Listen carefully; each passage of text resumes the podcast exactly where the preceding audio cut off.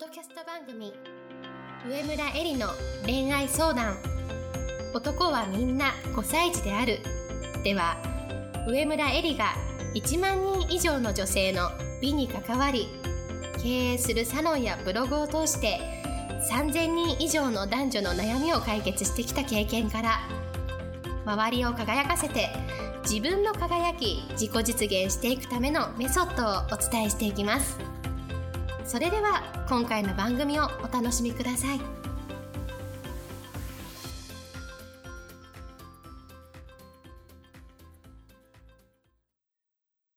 こんばんは、上村えりです。今日も、ポッドキャスト、上村えりの恋愛相談、男はみんな5歳児であるを始めたいと思います。それでは、いつも通りアシスタントのキミさんから今日の質問をお願いします。はい。今日の質問は、以前シングルマザーの恋愛について質問をさせていただいたものです。あれから素敵なご縁があり、職場の方とお付き合いすることになりました。今日はまた別の質問があります。その彼と私の両親との関係性についてです。私は息子と両親と妹と一緒に暮らしています。私の彼と私の家族と彼の距離を縮めたいとは思うものの、前回の結婚の相手の印象が悪かったからか、娘の彼氏という存在の人自体にあまりいい印象を持っていないように思います。ただ、息子がまだ小さいので、彼とは家で遊ぶのが都合がいいのです。そこで、うまく両親と彼の距離を縮める方法や、いい関係を保つ方法が何かあれば、エリさん教えてください。はい、ありがとうございます。覚えてます。は第44回目の質問者さんで、うんえーシングルマザーが恋愛をする上で心に留めておくべき3つのことということをお話ししたんですね。はい確か2歳の息子ちゃんがいうんうんうんるシングルマザーの,、はい。あのお母さんだと思います。で、えっと、今日はその彼女があれから素敵なご縁がありということで、うんおめでとうございます。すっごい嬉しいです。ね結構ね、最近、ポッドキャストを聞いて、はいはい。ご縁がありますっていう報告を結構いただくんですね。なので、もう私はとてもとても嬉しいですね。でえっと、今日は、はい。あの、まあ、娘が、まあ、離婚して、はい。まあ、ね、2歳の息子を連れてお家に戻ってきたという、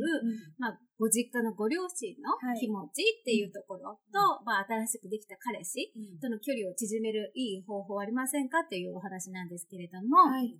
まず、この質問者のご両親にとっての一番の願いっていうのは、子供の幸せです。うん。自分の好きなことを見つけて、人生を生き生き過ごしてほしいとか、まあ、素敵な人と人生を歩んでほしい。それができた上で、他者のお役にや役立てる人になれたら最高だ。まあ、そんな風に親っていうのは思っていると思います。で、この質問者さんもお母さんだから、人の親だから、親の子供への気持ちっていうのが、うんまあ、心からね、お分かりになると思うんですけれども、そして同時にさ、親は自分の子供が可愛いからこそ、うん。心から願うのは、できる限り無駄に傷ついてほしくない、うん。ということなんだよね。だから先回りして手伝手助けをしたり、口うるさく助言をしたりします。でも、きっとこの質問者さんもそうだと思うんですけれども、今までの人生経験から体験されてわかると思うのは、人間っていうのは自分で失敗したり傷つかない限り、うん。本当に大切なことっていうのは学びません。という事実なんだよね。で、あの、可愛い子には旅をさせよっていう言葉があると思うんですけれども、まあ、こういう親の心配な気持ちで、子供の真の人間的成長の機会を奪うなという、まあ、昔の人からのアドバイスだよね。で、親というのは、そんなこと頭では100も承知の上で、どうしても子供が自分の視界に入ってしまうと、気になってしょうがないものなんだよね。だから、本当に自分の人生を歩み自立するなら、実家を出た方がいいし、親と不要にいつも連絡を取るのを避けた方がいいわけだよね。とはいえ、この質問者の場合は、シングルマザーで、あの、2歳の息子ちゃんを一人で育てるの大変なわけじゃないですか。なので、今はご実家でご家族の手を借りて育てることがベストだとご選択されて、まあ、ご実家に住まわれてると思うのね。だから、実家にいる限り、親の目から離れることはできないよね。うん。そして、実家にいる限り、その家主であるご両親の心を傷つけないこと。これはやっぱり親しき中にも礼儀ありで、大人のマナーなんだよね。で、また家族がみんな、それぞれ楽しく暮らすためのルールなわけですよ。で、ご両親はもう二度とさ、この質問者さん、娘に結婚してほしくないとは思ってないはずだと思うんだよね。ご両親はご両親なりにいろいろとこの質問者さんのことを思って、いろいろ考えてくださってるはずだと思います。まずは、だからこそね、気恥ずかしいかもしれないけれども、結婚して離婚してシングルマザーになって実家に戻ってきた娘を受け入れている、このご両親の気持ちをしっかりとね、聞いてみるっていうのが大事だと思います。親子っていうのは近すぎて、やっぱり自分の胸の内本当に思ってることって言わないで、淡々と日常生活が流れていっちゃうものだからこそね、やっぱここは質問者さんがね、結婚もして、子供も産んでね、お母さんという一人の大人ななんだから、親とあの子供っていう甘えた関係じゃなくて、うん。一個人としてね、しっかりと親と向き合うということがまず大事です。なので、えっ、と、まずはご両親の気持ちをね、しっかりと聞くということです。で、しっかりと聞くというのは、どういうことかっていうと、でもとか、だってという口を挟まないで聞くということなんですよ。大体娘と親っていうのは、む親が何か言ったら、いや、でもとか、いや、だってっていう自分の主張をしたくなるものだと思うんですよ。私もそうだから、すごくよくわかるんですけれども、でもしっかりと聞くっていうのは、でもとか、だってという口を挟まないで聞くということ。で、そういう気持ちなんだねと、どんなことを言われても、そのまままずは受け止めるということが大事です。で、このしっかりとご両親の気持ちを受け入れた上で、次にこの質問者さんが今後の将来をどうしたいと思っているのか、どうするつもりなのか、そのためにどのような行動をとっていきたいと思っているのかをお話しする場なんだよね。だから、ね、何かバーって言われたら、でもって言って、次に口を挟むんではなくて、まずは一通り全部聞くと。で、その上で自分がどういうふうにしようと思ってるのかっていうことをお話しすると。で、その時に今お付き合いを始めた彼のことをどう思っているのかをお伝えしたらいいと思います。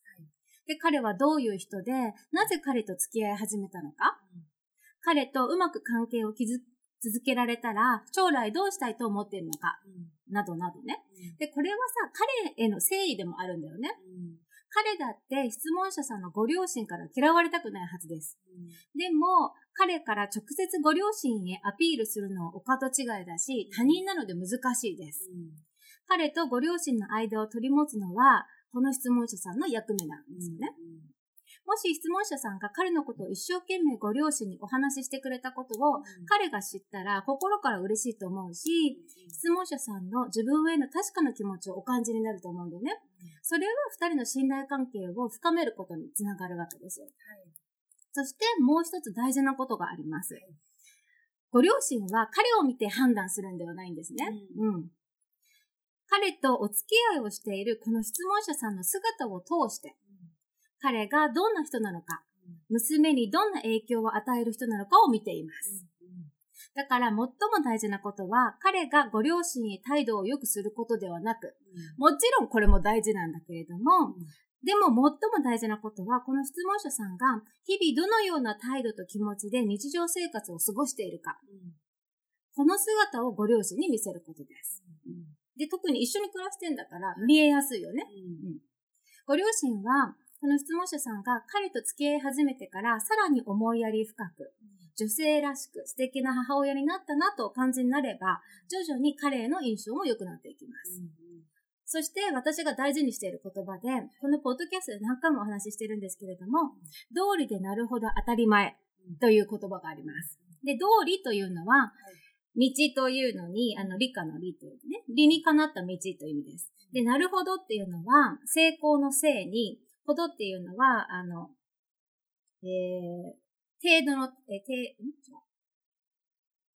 程度の程か、うん。程度の程で、えっ、と、これは道という意味があって、なる、なるっていうのは成功のせいだから、成功するまでの道。当たり前っていうのは当たる前ということで、つまりは結果になる前ということなのね。通りでなるほど当たり前っていうのは、つまり、物事は結果が現れる前の過程が全てだということです。うん彼ともし結婚することになった時、みんなから祝福されたいですよね。祝福されるためには、今から質問者さんがどのように過ごすか、これにかかってきます。祝福されたいって思っても、みんなから結婚が決まったから祝福してよっていうのは違うんだよね。うん人間っていうのは、その結果が起こる前の気持ちっていうのがすごく大事で、この気持ちをみんなが幸せになるように持っていけるか、これが大人の女性がすることです。で、この質問者さんの態度が素敵であれば、結婚しますと周囲に伝えたときに、周りの人から心から納得されておめでとうと言ってもらいます。でも、今の質問にあったように、あの、家にね、あの、連れて行きたいんだけれども、両親が思う、あの、いい顔をしないっていうように、自分自分自分っていう目線でいると、二、人の関係性としては、恋愛がうまくいって結婚するかもしれないけれども、周りからやっぱり協力を得られなければ、うん、まあ、これからね、子供も育てていくの難しいと思うんだよね。うん、